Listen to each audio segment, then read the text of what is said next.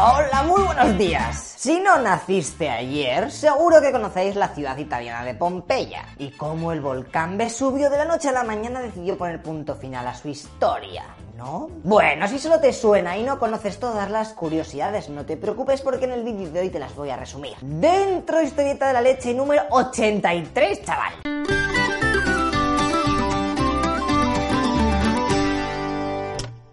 Para ver qué narices pasó, nos vamos a tener que ir un poquito atrás en el tiempo, of course, como siempre. Más específicamente al año 62, cuando un gran terremoto sacudió el Golfo de Nápoles y a Pompeya la dejó catacroquet. Pero oye, aquello era más o menos normal por la zona. Lo que no sabían los lugareños es que aquel temblor había puesto a funcionar una terrible cuenta atrás. Madre mía, qué poético me pongo a veces. 19 años más tarde que de la marinera, en el 79 después de Cristo, es cuando se montó el holgorio. Pero antes de nada nos vamos a ir con Google Maps para que os situéis un poco. Mira, Aquí está Nápoles. Un poquito más abajo tenemos la bestialidad del volcán Vesubio, un bicharraco de 1281 metros. Y dirás, eso no es nada. A ver, date cuenta que tiene el mar casi en la ladera, loco pizza. Bueno, pues a nuestra querida ciudad de Pompeya la tenemos a este otro lado. Ahora está al máximo de camuflada con el resto de los edificios modernos, pero lo bueno es que se conserva en un estado perfecto. De todas maneras, no nos vamos a adelantar con tanta tecnología. Lechero montador del futuro, por favor, quita el Google Maps. Ahí va, gracias. Volvamos al año 79, más específicamente al mes de octubre, aunque algunos dicen que fue por agosto. En verdad da igual, estamos en el 79 y ya. Días antes del día P, de Pepino, la zona había sufrido unos cuantos mini terremotos. Pero bueno, la gente de allí estaba tan tranquila, eso era normal. Además, aún estaban recuperándose del temblor to fuerte de hace 20 años como para preocuparse por sacudidas de mierda. Y llegó el día que pasará para la historia, aunque ya te digo que no saben ni en qué mes fue. A las 12 de la mañana se empiezan a escuchar unas explosiones en el monte Vesubio. Algunos que están trabajando en la ciudad paran de hacer sus cosas y dicen, What the fuck, ¿qué narices pasa ahora, Luigi? No huyen ni nada, tan solo están viendo salir del volcán una gran columna de humo, cosa que tampoco era tan raro. Lo que pasa que una hora después, el tapón que se había formado en el Vesubio salta por los aires, lanzando material volcánico a 32 kilómetros de altura casi nada. Los vapores y el polvo caen a saco sobre Pompeya y las demás ciudades cercanas. Normalmente estamos acostumbrados a ver en las películas cómo grandes pedrolos caen del cielo y revientan todo a su paso, pero eso viene definido por el tipo de volcán. El Vesubio es diferente y es muy viejo. Este tira piedras pómez, que como sabrás son poco densas e incluso capaces de flotar en el agua. La cuestión es que va a lanzar un porrón de estas piedrecitas de hasta 3 centímetros, pues.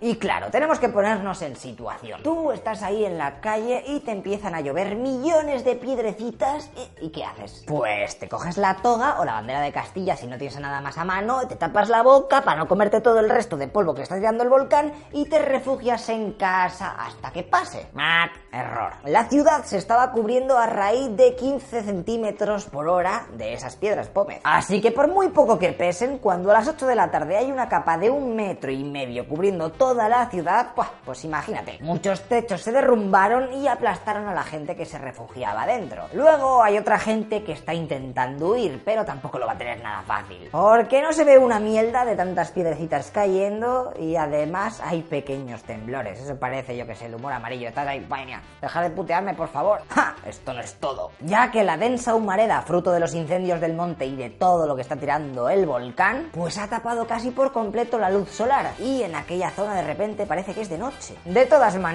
lo peor está por venir. Los que han podido sobrevivir a esas primeras horas e incluso hasta la noche, daos cuenta que ya había casi 3 metros de escombro encima de la City. Bueno, pues ellos van a comerse la oleada más mortífera de todas. A las 6 de la mañana, las emanaciones del volcán Vesubio cambiaron y ahora estaba tirando unas oleadas volcánicas que consistían en finas partículas de ceniza mezclada con gases venenosos, los cuales entraron por todas las rendijas posibles, haciendo que todos los supervivientes muriesen asfixiados instantáneamente, ahí como en los noodles. Madre mía, lechero, creo que no puedes hacer chistes con estas cosas. Bueno, ya he dicho mil veces que mis respetos a toda la gente que se le acaba la partida antes de tiempo, ¿vale? No puedo estar en cada vídeo, oye, tal, voy a hablar de esto. Respect, respect, respect para everyone, ¿ok?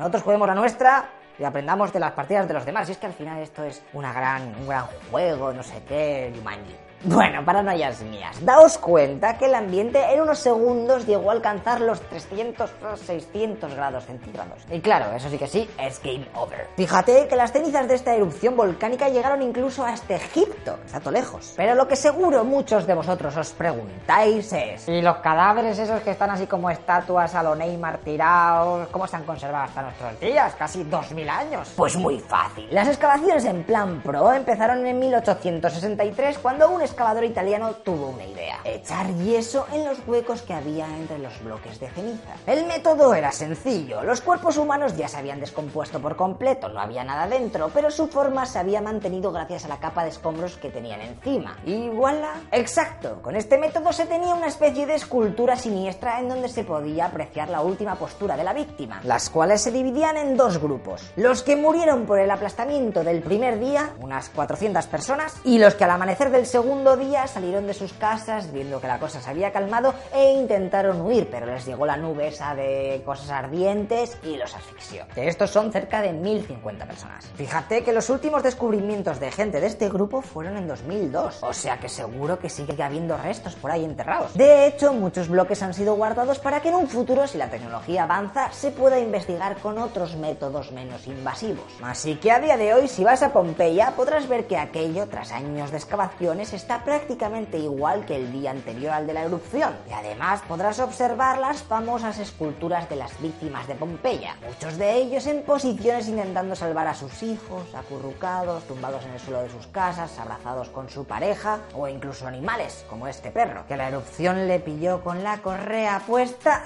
y no pudo huir. Y bueno, más o menos eso es todo. Impresiona mucho si lo veis en directo, ya que al llegar la oleada del gas este incendiario, pues las víctimas casi murieron instantáneamente. Mira, en algunos esclavos aún se pueden ver hasta los grilletes. Venga, ya vale tanto morbo que os conozco. Si queréis os leéis un libro o veis algún documental del suceso, que a mí personalmente me flipa. Así que ahora que sabemos lo que pasó en Pompeya y que tenemos que correr como alma que lleva el diablo cuando veamos una erupción volcánica, ah, y un consejo, no te vayas cerca del mar porque normalmente las erupciones volcánicas vienen acompañadas de maremotos y al final a lo mejor te ahogas. Venga, pues vamos a ver el tema de la siguiente semana. Anda, mira, si son los de Cartagena, en España, que resulta que acaban de pedir a Estados Unidos formar parte de su país. ¿Cómo que formar parte de su país? O sea, que Cartagena sea un estado de Estados Unidos, pues están en continentes separados. ¿Cómo narices se ha llegado a esta situación? Estamos locos, los españoles estamos locos. Bueno, pues aunque no lo creas, esto pasó hace no mucho, en 1873. Así que si tienes curiosidad, en unos días te veo. Antes de que te vayas, te recuerdo que tenemos cuenta PayPal y Patreon para apoyar el canal.